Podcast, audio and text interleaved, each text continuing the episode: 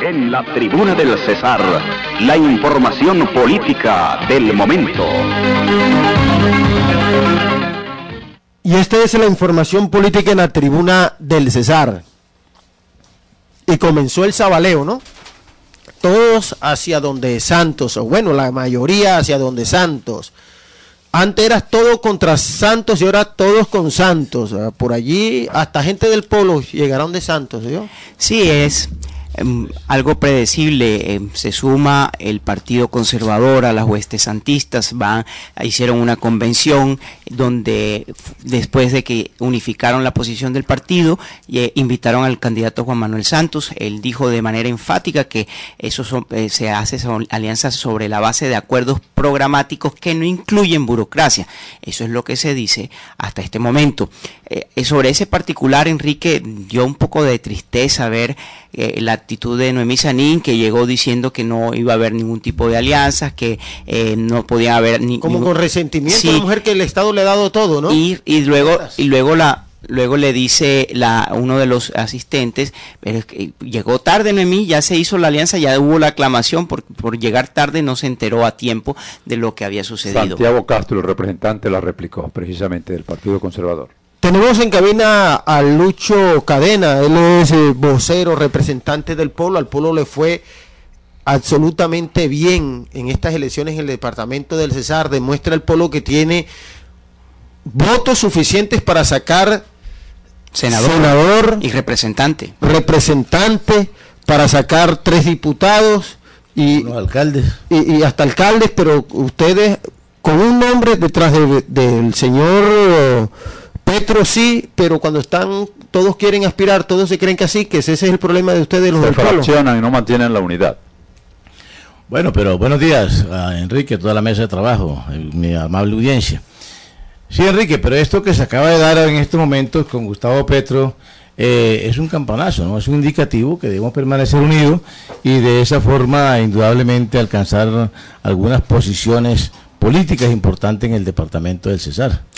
En su, mire, Petro sacó, eh, quedó de segundo lugar en seis de los siete departamentos de la costa, eh, con la excepción de La Guajira, donde quedaron de terceros.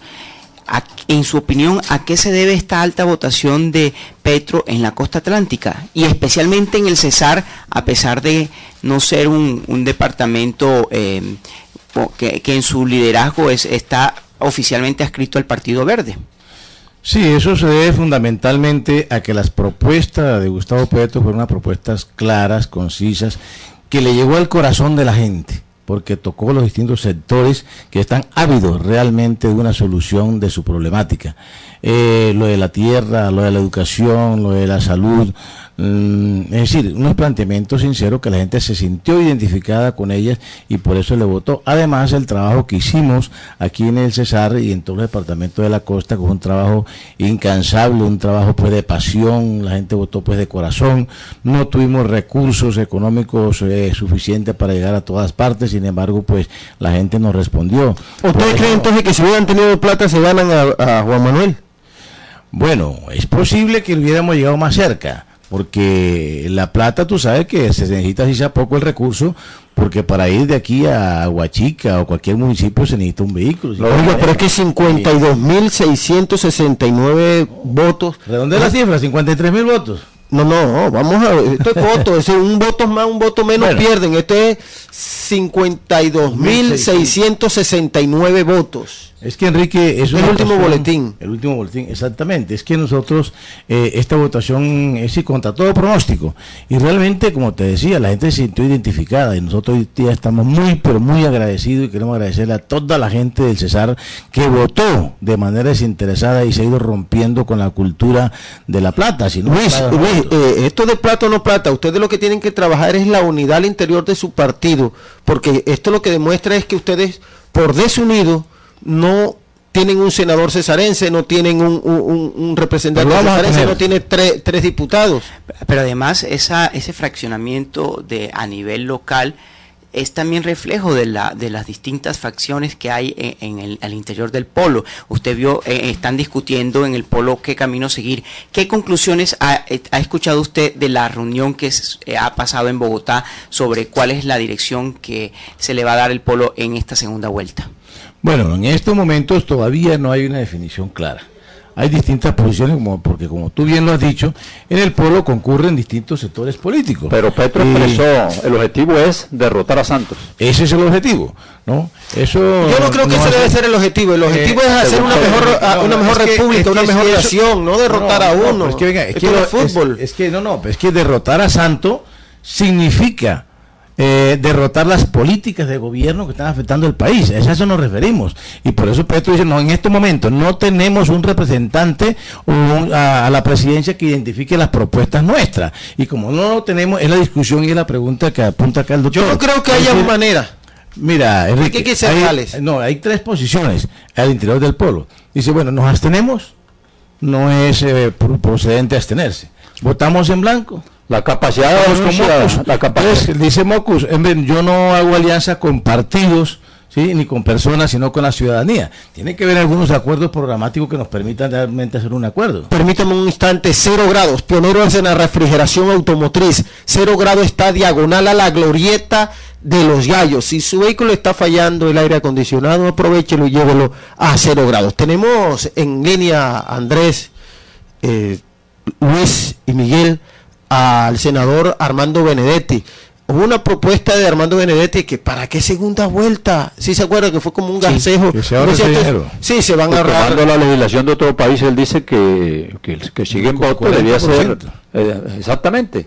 Eh, escuchemos al, al, senador Benedetti que nos explique cuál es su propuesta de reforma ya a la Constitución para eh, hacer unas para que no haya necesidad de segunda vuelta en un caso similar al que ocurrió en esta ocasión. Senador Benedetti, buenos días. Bienvenido a la tribuna del Cesar. Muy, buenos días eh, por tenerme en cuenta.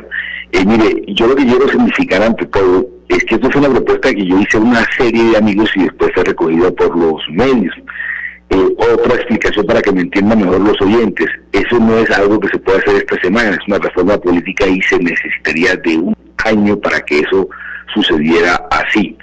Por otro lado, también quiero eh, significarle o decirle que la propuesta es que si el candidato saca el 40% y le saca 10 puntos al segundo, automáticamente la presidencia de la República es para ese candidato que sacó el 40%, porque miren lo que estamos haciendo hoy.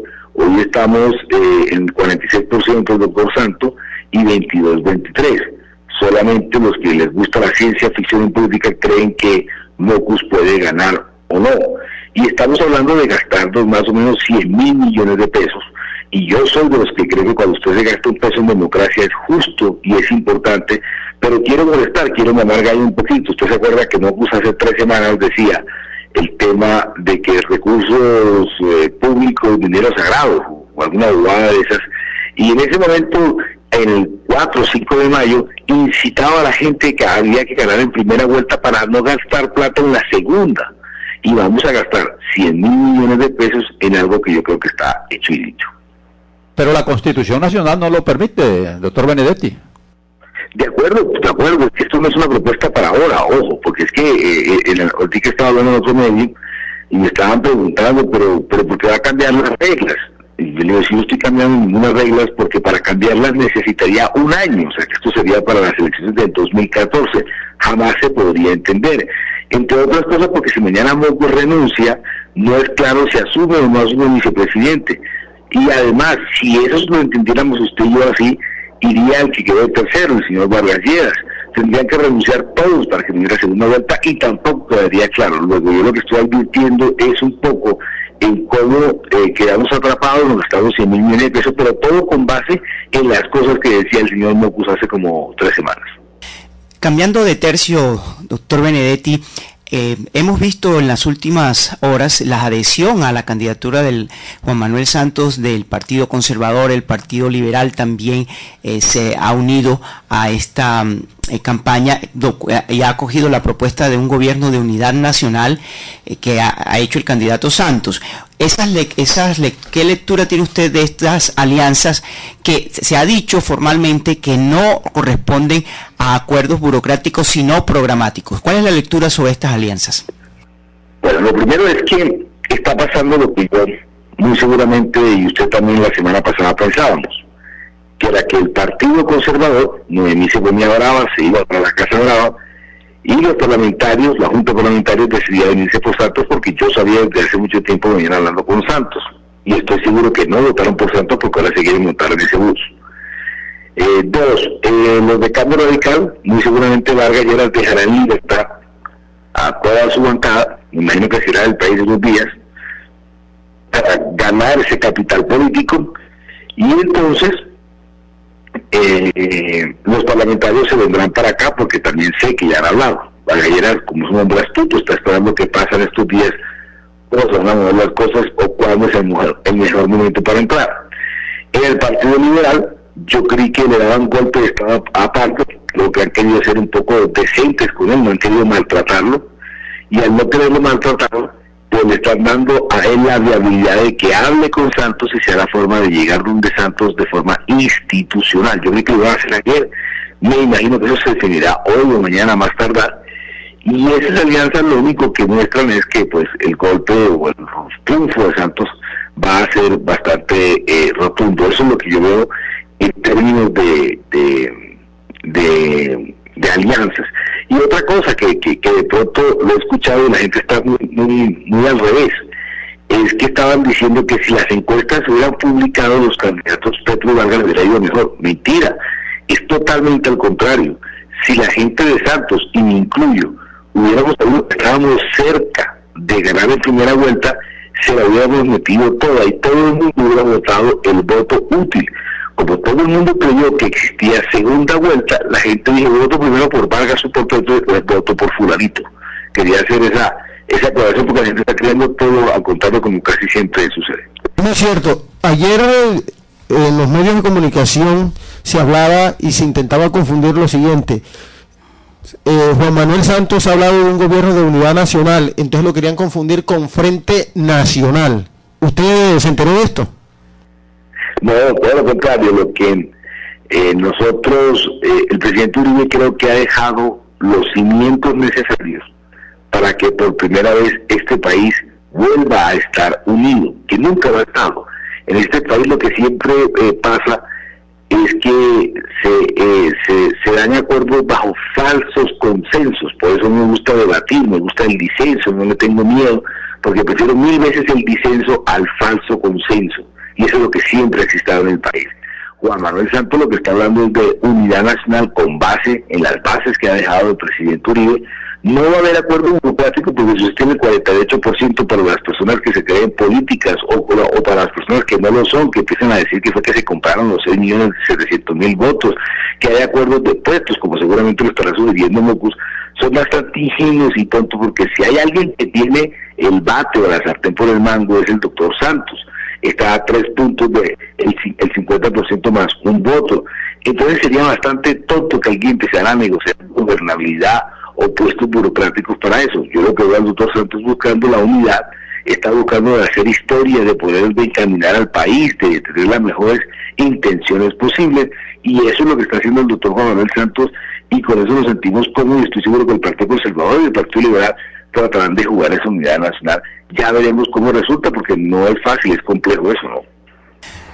Senador Benedetti, usted fue elegido otra vez al Congreso de la República, es uno de los senadores más destacados, le gusta la polémica, genera opinión, tiene espacio en Oria 20, es invitado con cierta frecuencia a los medios. Cuéntenos cuál es su futuro. Es decir, ¿va a seguir en el, en el Congreso o se va a dejar tentar por un ministerio eh, en, la, en la administración de Santos si llega a ser presidente? Lo primero, usted es muy generoso con todo lo que está diciendo. Ojalá pudiera materializar algunas de las cosas que usted dice. Por ahora, yo soy de las personas que creo que me hace falta bastante trabajo, humildad, madurez, eh, conocimiento del Estado.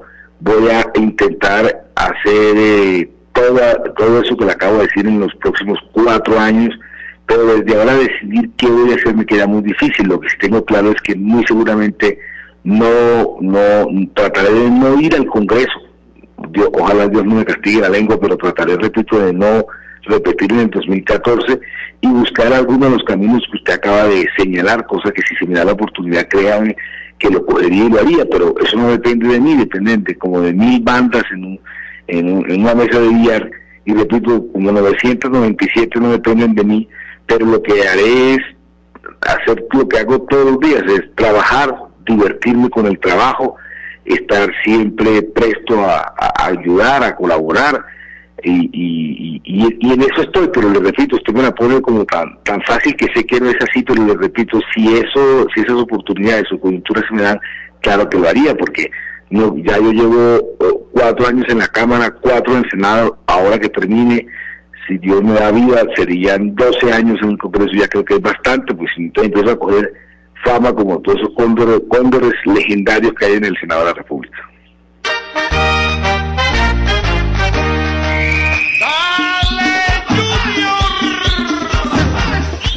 Senador, ¿es usted hincha del Junior?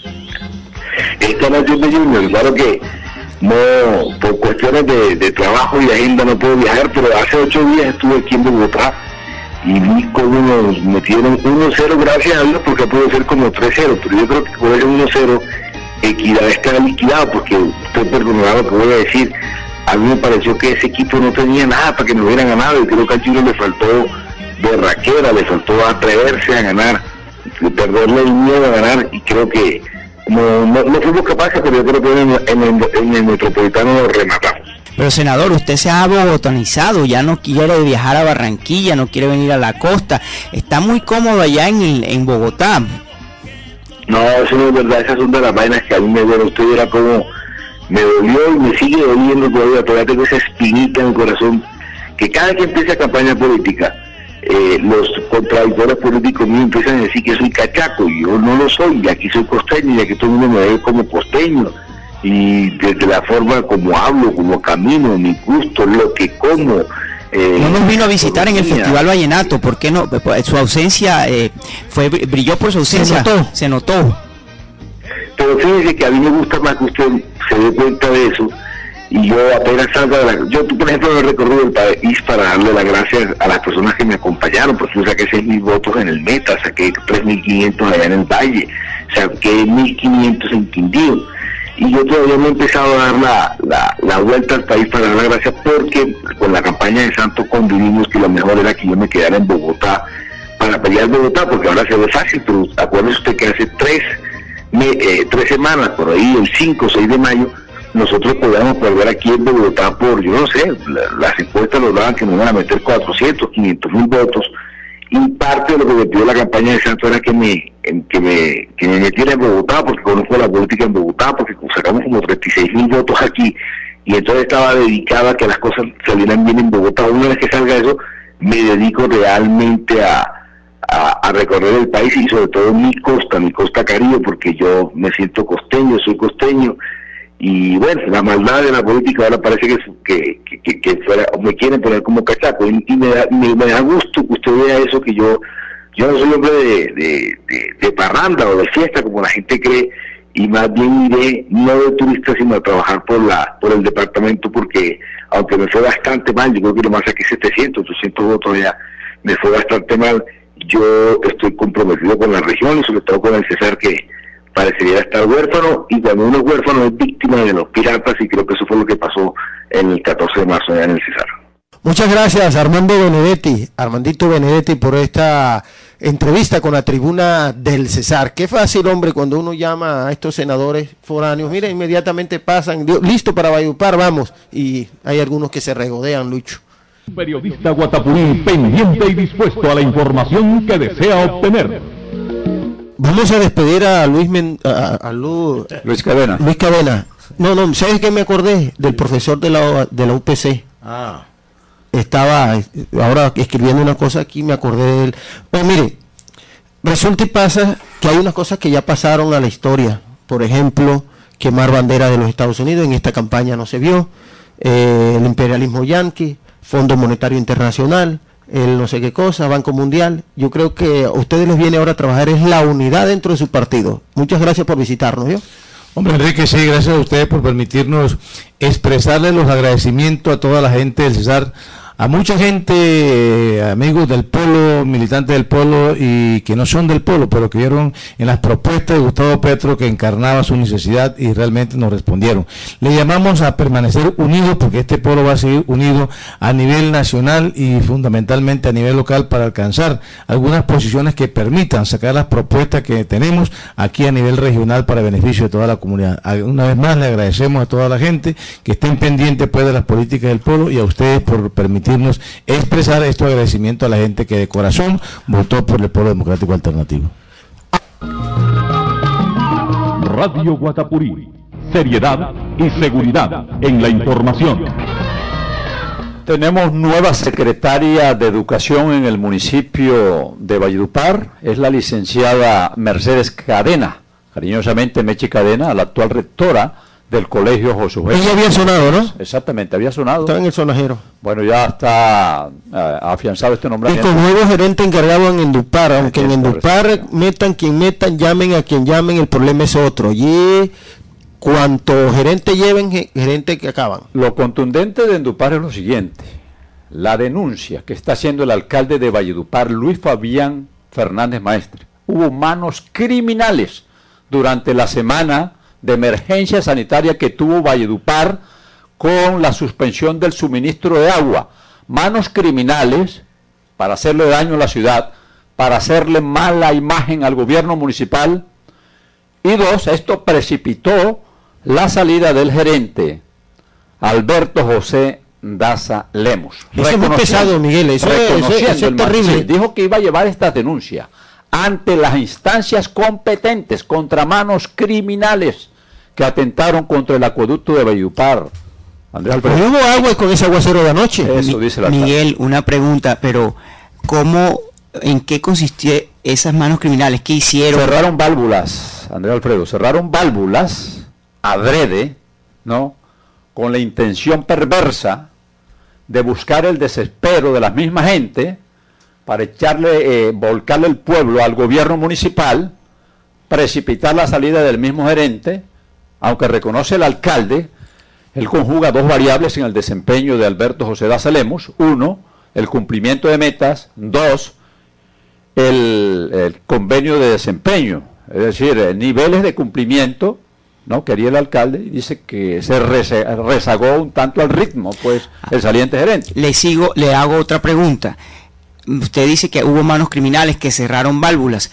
Las personas que tienen acceso a esas válvulas deben ser empleados de Endupar. Obvio. O, son personas extrañas. Por ahí comienzan las investigaciones por la misma empresa, al interior de la misma empresa. Nosotros aquí hemos hablado que se buscaba, no ahora, y, esto fue en otra administración de cuyo nombre no me quiero acordar, del marchitamiento de Endupar para privatizarla. Y nosotros aquí pusimos el grito en el cielo, sí o no, don Andrés, y, y estamos en esa. Pero digo que el problema de gerente es lo menos. Gerente que lleguen a ese horno, gerente que achicharran. Eh, Endupar es una empresa muy complicada porque eh, no tiene la infraestructura adecuada para prestar el servicio de agua potable en Valledupar. Es una empresa que desde, yo creo que desde la administración de, no sé, de Elías Ochoa, no se le ha hecho una, una inversión, no se ha, crecido su, su, planta física. No, desde la administración más o menos de, de, José Calisto Mejía Naranjo, fue una de las últimas administraciones óptimas, sin querer decir que los gerentes que vinieron fueron malos, sino que no les han dado las herramientas. O la de William Aroca, todavía fue una, una, una gerencia loable, donde mandaban, eran independientes. Lo que pasa es que eso le cargaron unas nóminas paralelas que la está ahogando en su misma agua. la, usan como fortín político. Sí, no. las demandas laborales las perdía en Dupar, ¿cómo le parece? ¿Las este, perdía o las pierde?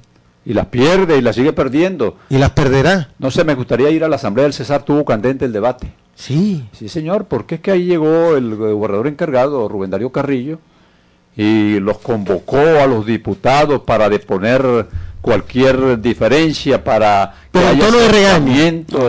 no, no, yo no creo que es una persona ponderada, con, puntos de encuentro.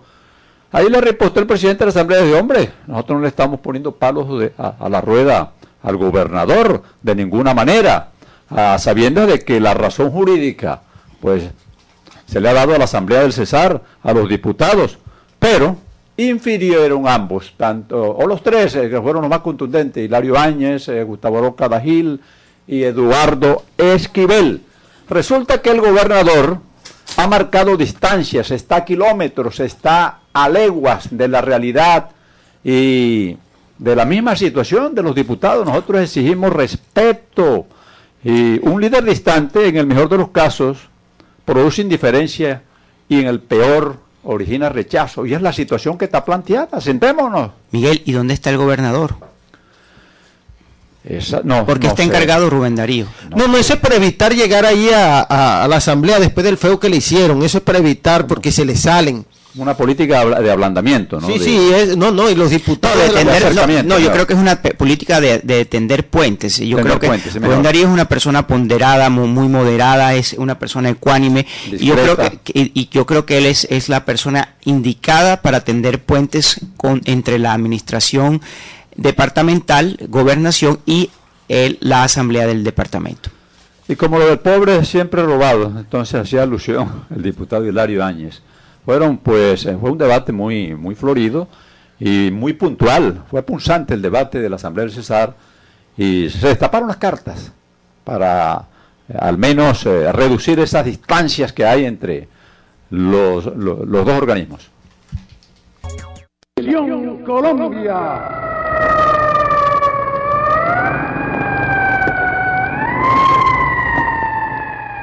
Este es un avance informativo del radioperiódico La Tribuna del Cesar. Mucha atención, las autoridades acaban de identificar la persona que fue muerta cerca al barrio Populandia. Se trata de Hernando Jiménez Almanza, un joven de 21 años. Registra dos impactos con armas de fuego a la altura del tórax. Repetimos, las autoridades acaban de identificar la persona que fue muerta cerca a Populandia. Se trata de Hernando Jiménez Almanza, de 21 años. Tenía un registro civil en uno de sus bolsillos a nombre de Hernando Jiménez Almanza.